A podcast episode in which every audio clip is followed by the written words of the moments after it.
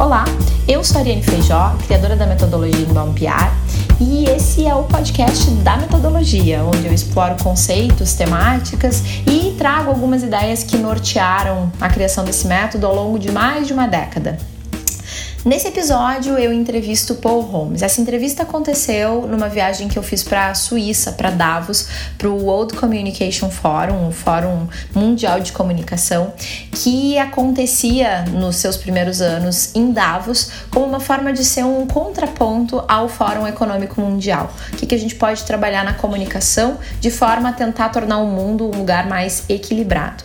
A conversa que eu tive com o Paul Holmes foi em 2014 e nesse papo a gente fala muito muito sobre o perfil do profissional, as habilidades que tem que se desenvolver e uma série de outras uh, ações que eu acho que são super relevantes de ouvir.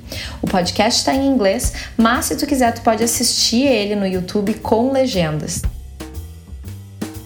You were telling during your speech in the forum uh, about the skills needed to be developed in, in the public relations market. So, uh, how do you think universities or courses or the market uh, have ways to develop this kind of knowledge in future PR professionals. Okay, so what worries me about public relations education around the world, um, and this is very much a global perspective, I don't know very much about how PR is being taught in Brazil right now, is that it is being taught in a way that is very limited. Um, and that doesn't give PR students exposure to enough of the rest of the world. And there are three or four things that I think are very important. Um, the first is that PR is very often taught in journalism schools rather than in business schools. This worries me for a couple of reasons. Um, first of all, it worries me because it puts too much emphasis on media relations and the, the notion that PR is all about press releases and talking to reporters, um, when I think the industry is moving beyond that. Um, but it also worries me because I, I am concerned that PR people learn to think more like reporters than like business people, and I think it's increasingly important for PR people to understand the real nitty gritty of the business that they're communicating. Um, I've had a lot of, I've never had a CEO say to me, my PR people don't understand the media, but I've had a lot of CEOs say my PR people don't understand business. And so I worry that, that PR is not getting the business perspective. But at the same time, I think that the modern PR person needs a lot more skills than are typically being taught. Um, I think we need to understand data and analytics. We need to be taking statistics courses, and we need to understand concepts like regression analysis, and so, so we can really understand what numbers are telling us about the world. Um, we need to be much better social scientists. We need to understand what changes human behavior, why people respond to certain kinds of information the way they do, the power of emotional storytelling as opposed to just facts. Um, and we need to be content creators, we need to be video producers and graphic designers, and we need to make web and, and mobile apps, and we need to be able to get our messages into all kinds of different content and or forums. at least to coordinate people right. to do that, right? Right, yeah. and so all of those are going to be important skills for public relations people going forward. It worries me that PR right now is very focused on, on media relations. Now, I will say that I think it is very important. I, I, I, think that we do need those people with media skills still in public relations. But I think that need is changing too. I think today you need to be a journalist inside your own client. So you should be the one going into the client company and sort of finding stories and reporting on them. Um, and that's the journalistic skill. But, but I think that the needs are changing. Okay, and we have uh, many uh, students starting in the PR field, also thinking about uh, entrepreneurship. How do you see this for the future for these young professionals? Oh, uh, first of all, I think that this is maybe the most exciting time to be entering the public relations business. I mean, I really do believe that the relationship between an organization and the people upon whom it depends for its success is increasingly important. People know a lot more about the companies that they do business with. They have opinions on the companies that they do business with. Managing that is, is a vital task. And so you're entering a business that is going to become more important and more vital, more central, more strategic, more challenging. I mean, it's a, and hopefully more rewarding.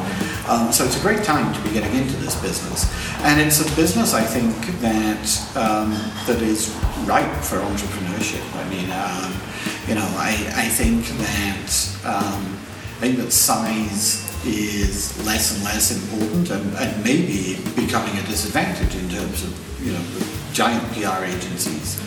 Um, I think have to really transform themselves over the next three or four years if they're going to stay relevant. And transforming a giant PR agency is much more difficult than starting with a clean piece of paper. I mean, if I was, if, if, if I was starting a PR agency myself today, I'd be very excited about creating something that was well suited for the 21st century um, and would have you know different departments and different skills and different approaches. And the great thing is that you know I don't I don't see any great advantage to clients in having a big a big agency that is okay at everything. I'd much rather have a bunch of small agencies that are great at one thing. And so I, I think there's tremendous entrepreneurial opportunity in our business. I, I wouldn't recommend that if you were 21 and you just graduated college, you started a PR firm. I think you do need to learn a little bit about what everybody else is doing wrong before you figure out how to do it right. Uh, but I do think there's a lot Uh, I just want you to repeat our last question. Uh, this important relationship uh, pointed in the in the conference between uh, marketing communications and or marketing and corporate communications. You said that this is actually public relations. I'd like you to repeat this for us, please. Sure. I mean, I think I think what I was saying was that when you merge corporate communications and marketing inside an organization, what you get is really public relations. In my view, has always been that public relations is about managing the relationship that an organization has with all of its publics, including consumers. So if you look at it that way, marketing, which is about managing the relationship between an organization and one public, the consumer, is just a subset of public relations. And the, the reality, of course, is that in a lot of companies, marketing is a subset of public relations that has a $500 million budget, and the rest of PR has a $5 million budget. And so that can create some unnatural balances. But I think that companies have to think about the entire stakeholder relationship environment when they're making a decision. And yes, the consumer may be the, I mean, companies may feel that their consumer is the most important audience or the audience that needs the most resources in order to communicate with it.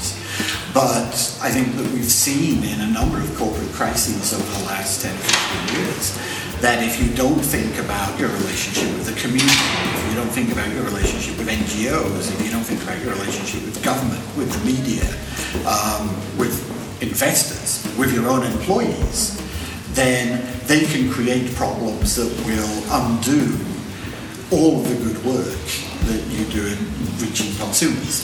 So, mean, there are great examples in America, sort of restaurants that spend tens, hundreds of millions of dollars buying Super Bowl ads and telling everybody how great their pizza is.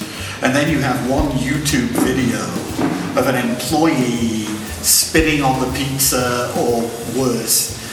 And what that employee does on YouTube can completely obliterate all the money you've spent on advertising um, it can do more damage than you can do good. And so thinking about all of the ways in which your reputation can suffer is increasingly important. Thank you very much. Well, Esse foi o Paul Holmes. Thank you. Thank you very much. No, thank it was you. a pleasure speaking to you.